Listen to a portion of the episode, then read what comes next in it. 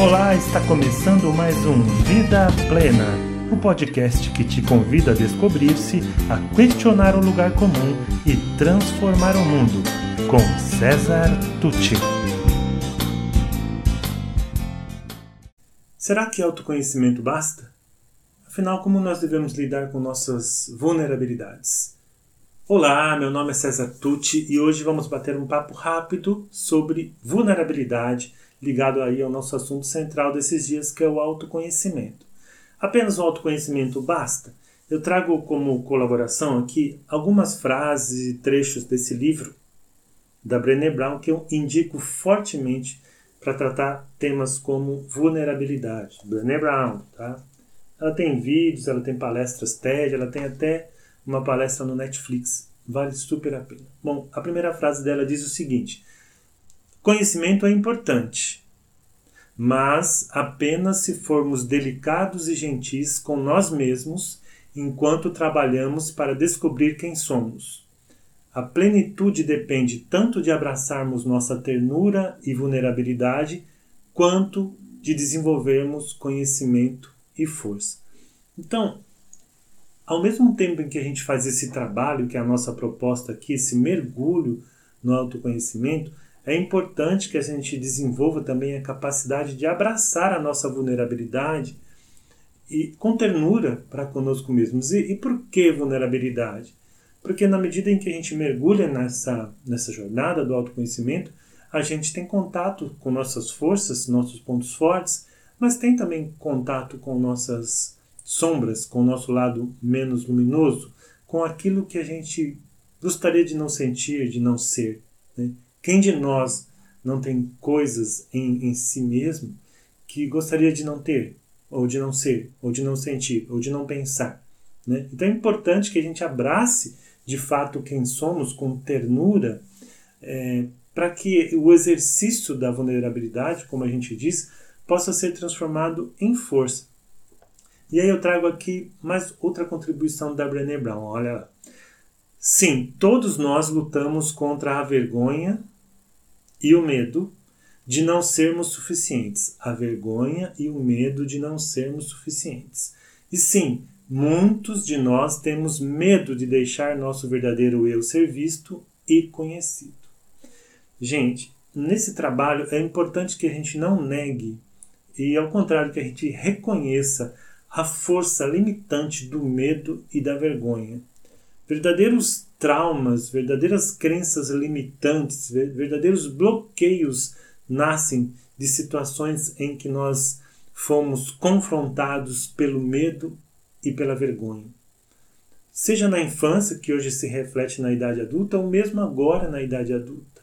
O medo e a vergonha são duas forças altamente eh, depressoras, repressoras é, de nós mesmos nos limitam, como que nos esmagam, nos contém num, numa caixa é, de autoproteção que na verdade muitas vezes significa ao mesmo tempo uma caixa de murchamento, porque a gente deixa de expandir, de ser quem a gente poderia ser por medo ou por vergonha, por medo de não sermos aceitos, por, por medo de errar, por vergonha pelo que nós já fizemos de errado ou dos eventuais erros que surjam, vergonha do que nós somos, né, que é uma coisa ilógica, mas acontece porque a gente vive o tempo se comparando, o tempo inteiro se comparando, e porque nós vivemos, como já disse, uma sociedade que impõe padrões, métricas ali, que diz se você é assim, você é normal, se você é assim, você não é normal, né, e, e existe pouca tolerância para o que é diferente em, em toda a comunidade. Né. Olha só, a Brené Brown fez uma pesquisa com as pessoas reconhecidamente mais felizes, que têm, costumam viver uma vida com maior plenitude. Ela, ela pesquisou várias, milhares de histórias e foi encontrando padrões ali, como os pesquisadores costumam fazer, né? O que as pessoas tinham em comum, o que essas pessoas tinham em comum. Ela até criou uma coluna do sim e do não, que ela coloca ali no livro dela. Então, por exemplo, essas pessoas hum, mais plenas, elas falavam de descanso, de lazer, de confiança, de esperança, de autenticidade, né, poderem ser elas mesmas, é, de amor, de integração com o outro, com o coletivo, de alegria, de gratidão, de criatividade. Ela falou assim: Eu não notei em nenhuma dessas histórias é, pessoas falando sobre ser perfeito, né, sobre ter todas as certezas, sobre ser autossuficiente, né, não depender de ninguém absolutamente, sobre crítica escassez, né, sobre ser descolado, né, que ser descolado, tenho que ser o cara, né, é, sobre exaustão, essas coisas não constavam na listas, nas histórias, não, não saltavam, melhor dizendo, das histórias das pessoas mais plenas. Elas normalmente confiavam em si mesmas, né, falavam de autenticidade, de alegria, de amor, de integração. E aí a história vai por um lado um pouco surpreendente, porque veja bem, amor é legal? Você quer ser amada, amado, você gosta de amar. Né? É, pertencimento é legal? Você quer fazer parte de um grupo, de uma família, de uma comunidade, de uma igreja, de um clube, de uma causa. Todos nós temos essa ânsia, é muito natural em nós. Você gosta de sentir alegria? Né? Quem, quem não gosta? Mas todos esses elementos nos colocam em situação de vulnerabilidade. Ah, como assim? Como assim? Bom, para explicar assim bem, bem, bem resumidamente, amor, né? amar alguém. Quem nunca sentiu quando você se apaixona e quando isso se transforma em amor, você se, você se sente e você realmente fica vulnerável no, no seguinte sentido: é, aquele amor pode não ser correspondido, aquela pessoa pode em algum momento te frustrar, te ferir, pode se afastar de você. Né? Então, o apego nesse amor, o, o a, tudo que envolve o amor, ele nos coloca vulneráveis. Né? Tanto que há gente que, para se proteger disso, o que, que ela escolhe? às vezes inconscientemente, não amar. Né? Ela se fecha. Não, eu sou autossuficiente. Cai naquele mito da autossuficiência. Não preciso de ninguém. Né? Vou arrumar um gatinho. Nem isso, porque um gatinho, um cachorro vive quanto? 14, 12 anos? Né? Tem gente que quando tem o primeiro cachorro e ele morre, ela fala, nunca mais vou ter um novo cachorrinho, porque eu não quero sofrer de novo. Isso é um exemplo, né? Então o amor nos coloca nesse tipo de vulnerabilidade. O pertencimento. Também. Ah, estou muito feliz pertencendo a um grupo, mas e se eles descobrirem que eu sinto isso ou que eu penso aquilo? E se eles não me quiserem mais nesse grupo? E se eu, se eu não souber corresponder aos anseios das pessoas desse grupo? E se de repente eu for excluído, que é um medo humano muito forte ser excluído? Então, é outra coisa que nos coloca em vulnerabilidade. A gente vai ter que ter muita coragem para abraçar essa vulnerabilidade e falar: não, eu faço parte desse time sim, eu estou aqui para o que der e vier sim, eu amo você sim, talvez eu me decepcione um dia, mas não importa, eu vou viver isso. Isso exige coragem, estão entendendo? E a, e a outra coisa que eu falei é a alegria, que a Brené cita, cita né? Alegria, quando você está vivendo um momento alegre, o que acontece? Se for muito alegre, então você fala é, tem até um ditado, né? Como que é? Tudo que é bom dura, dura pouco, né? Que é uma crença. É, mas que de fato, né? A gente não vive o tempo inteiro alegre. A gente tem momentos de alegria, às vezes picos de alegria, mas a vida ela é cheia de problemas e momentos não tão alegres assim. Então, o que acontece? Às vezes a pessoa, para fugir desse, desse tipo de vulnerabilidade, para não se sentir tão vulnerável, ela evita amar, ela, ela evita relacionamentos, evita intimidade, evita, evita se entregar. Ou ela evita pertencer, ela se fecha numa caixinha, na caixinha da autossuficiência, eu não preciso de ninguém, eu que sei, eu me viro, eu faço tudo sozinho, tá? É, ou ela evita se entregar de fato a um momento de alegria, com medo de que ela possa estar triste daqui a um tempo porque aquilo acabou. Né?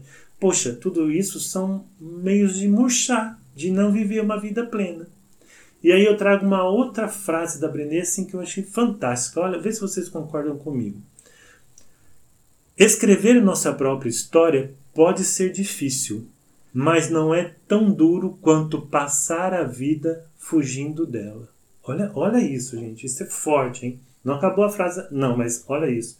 É, quem de nós aí, quem de vocês que está ouvindo, não tem algo aí na sua história que você já passou um bom tempo fugindo daquilo, ou talvez ainda esteja tentando fugir daquilo. O que ela diz, e isso é fruto de pesquisas e de estudos profundos, é, a Brené já deve estar no sétimo livro, é que se é difícil escrever a sua própria história e abraçar a sua própria história, muito mais duro é passar a vida fugindo dela, né? Que de certa forma é fugir de você mesmo. E ela continua: aceitar nossas vulnerabilidades é arriscado, mas não é tão perigoso quanto desistir do amor, do pertencimento e da alegria, que por outro lado são as experiências que nos deixam mais vulneráveis. Né? Então, puxa vida, já pensou você simplesmente desistir do amor, desistir do pertencimento, desistir da alegria? E há uma coisa curiosa, quando você evita a dor a todo custo, então você meio que se anestesia para não sentir mais dor, né, para não, não sofrer com o sofrimento do outro, para não sofrer com as más notícias, para não sofrer com as decepções. Então você desliga algumas chavinhas lá para não sentir mais esse tipo de desilusão, de tristeza, de, né, de, de emoções negativas, né, para ficar mais claro, não tem como você desligar só o botão das emoções negativas. Você desliga o botão das emoções, tá? Então você deixa de sentir, sim, você sente menos a tristeza. Você não espera nada de nada, nada de ninguém, não cria expectativa, mas você também diminui a sua capacidade de sentir alegrias, de sentir as emoções positivas, esperança, alegria, orgulho, satisfação, admiração, eh, bom, bom humor, enfim. Você desliga a chave geral, não tem como desligar só o disjuntor das emoções negativas, entende? Pense nisso. Somente quando tivermos coragem suficiente para explorar a escuridão, descobriremos o poder infinito da nossa luz. Isso é muito lindo, né, gente? E, e, outra coisa, a gente só é capaz de visitar, de conviver, de, de ter compaixão com a sombra alheia quando a gente é, é capaz também de visitar as nossas próprias sombras. Bom, então, para terminar, quais seriam aí algumas dicas que a Brené Brown indica, confirmadas pela psicologia positiva, pela neurociência hoje em dia, para a gente lidar com essa situação de vulnerabilidade? Então, primeiro, ela fala sobre coragem. Né? E curiosamente, é, pedir ajuda, abraçar a nossa vulnerabilidade e pedir ajuda é um dos maiores atos de coragem que a gente pode ter. Porque às vezes a gente acha que ter coragem, primeiro, é não sentir medo. Isso já está dito que isso é mentira. Ter coragem é seguir apesar dos medos. E a gente também pode acreditar que ter coragem é não pedir ajuda, é, né, eu faço. Tá? Não pedir, a, a, assumir a sua vulnerabilidade e pedir ajuda é um baita ato de coragem. Né? Esconder a nossa história, diz a Brené Brown, multiplica a vergonha. Quanto mais tempo você passa na vida escondendo a sua história, mais essa vergonha aumenta. É como se você sentisse que tá andando com a calça suja, sabe? Que as pessoas vão pensar, sei lá, você sentou em cima de um chocolate na, com a calça branca, as pessoas vão olhar então e vão achar outra coisa, né? Você fica com aquela vergonha, é, aquilo só aumenta, aumenta, até que você tenha mesmo uh, a iniciativa, toma a iniciativa de olhar para si, se acolher, acolher a sua história e admitir, bom, essa é a minha história, é essa que me fez ser quem eu sou hoje, com ela eu aprendi, né, e cresci. Então, e superar, né, mudar de fase, como a gente fala no videogame. O outro antídoto, digamos assim, é a compaixão. A compaixão significa a gente reconhecer a nossa humanidade compartilhada, né? Então, de novo falando em sombras, reconhecer que eu tenho as minhas, que o outro tem as deles, que, que somos todos seres humanos em processo de aprendizagem, de aprendizado, crescendo, evoluindo. E, portanto, encarar essa nossa humanidade como com a sua beleza, sabe, com seus paroxismos, com aquilo que ela tem de, de paradoxal, né? Tem a, a, gente é capaz de coisas falando mais simplesmente, como a minha irmã me disse, você às vezes fala muito complicado, então vou tentar falar mais simples. É, a, gente, a gente é capaz de, de fazer coisas maravilhosas como coisas muito feias, é isso que eu estou querendo dizer. Mas admitir isso, né? Afinal, estamos todos aprendendo. O ser humano é assim. É, não sei se vocês já repararam, hoje os filmes dificilmente trazem é, os heróis como antigamente, né, que era, era sempre bom do começo ao fim, ou sempre mal do começo ao fim do filme. Não, tanto os heróis quanto os, os, os anti-heróis ali, ou, ou mesmo os bandidos, né, os vilões, melhor dizendo, dos filmes, eles têm momentos de luz, momentos de sombra, como todos nós. Né? Aliás, até os super-heróis né, estão sendo desenhados dessa forma. Né? Eles têm aquele seu momento em que eles vacilam, em que às vezes eles pisam na bola. Isso somos nós. Então, é importante. E compaixão não exclui, diz a Brené, é, atribuir responsabilidades. Sim, poxa, alguém fez algo muito ruim, é natural ela, essa pessoa seja responsabilizada, que a gente reconheça, separando a pessoa do comportamento. Aquele comportamento não foi bom, tá? Então aquilo não não tá bom. E impor limites. Todos nós temos o direito de colocar limites, né? É, ser bonzinho não ou compassivo não é a, aceitar tudo o que vier, é, não pôr limites, até que ponto a pessoa pode chegar, até que ponto eu quero ir. Não, eu tenho que saber colocar limites. Até aqui é meu limite. Até aqui você vai. A partir de aqui você está me invadindo. Eu não aceito isso. Né? Isso serve inclusive para relacionamentos, inclusive para é, casais. Né? Bom, e o último aqui, item é a conexão, a sintonia. Todos nós somos. Nosso cérebro é programado para conexão, para o social, para o coletivo. Nossas almas, digamos assim, pedem sintonia, pedem conexão com o outro.